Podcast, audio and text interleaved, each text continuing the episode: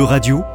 l'humeur européenne de Bernard Guetta. Un jour, nous aurons tous besoin d'eux. Le jour où l'échec de l'agression contre l'Ukraine ouvrira la question d'une relève au Kremlin, Alexei Navalny et Vladimir Karamurza seront aussi indispensables à la Russie, à l'Europe et au monde que Nelson Mandela l'avait été à son pays lorsque l'apartheid y a pris fin. Ils seront essentiels car tant des hommes qui auraient pu incarner la Russie post-poutinienne ont été assassinés ou broyés qu'il ne reste qu'eux connus ou encore inconnus, d'autres se révéleront bien sûr, en exil ou en Russie même, il y a Yachine au premier chef, beaucoup s'affirment déjà, mais pour l'heure, aucun n'a l'expérience et la notoriété qu'Alexei Navalny et Vladimir Karamurza ont acquise en quelques quinze années de rassemblement de l'opposition, de défense du droit et de dénonciation de la corruption.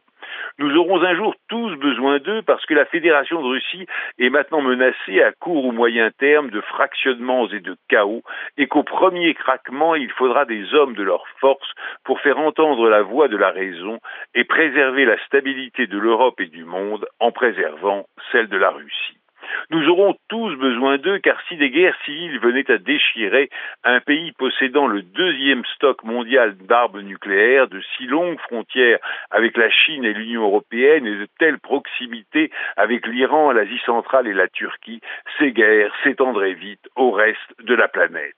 Ce n'est ainsi pas seulement parce que leur bravoure et leur détermination sont admirables qu'il faut sauver Alexei Navalny et Vladimir Karamurza. Il faut empêcher que l'absence de soins, l'isolement systématique et les mauvais traitements ne les fassent mourir en prison, parce que ni la Russie ni le monde ne peuvent se passer d'eux, et que la violence avec laquelle le despote du Kremlin s'acharne contre eux dit toute sa peur de voir les Russes le rejeter et reprendre leur vers la liberté. Ce sont les trois raisons pour lesquelles Timothy Cardonage, spécialiste de l'Europe contemporaine à Oxford, Ezio Mauro de la Repubblica, Adam Michnik, fondateur de Gazeta Wyborcza et moi-même, journaliste et eurodéputé, venons de lancer dans plusieurs journaux européens un appel aux hommes d'État et à tous les démocrates, aux artistes, aux syndicats, aux églises et aux intellectuels.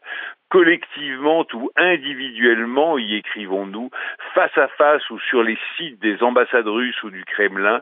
chacun de vous doit d'urgence dire à Vladimir Poutine non, Monsieur le Président, vous ne devez plus vous acharner contre Alexei Navalny et Vladimir Karamurza. Vous devez renoncer à vouloir leur mort, vous assurer qu'ils vivent et leur rendre la liberté.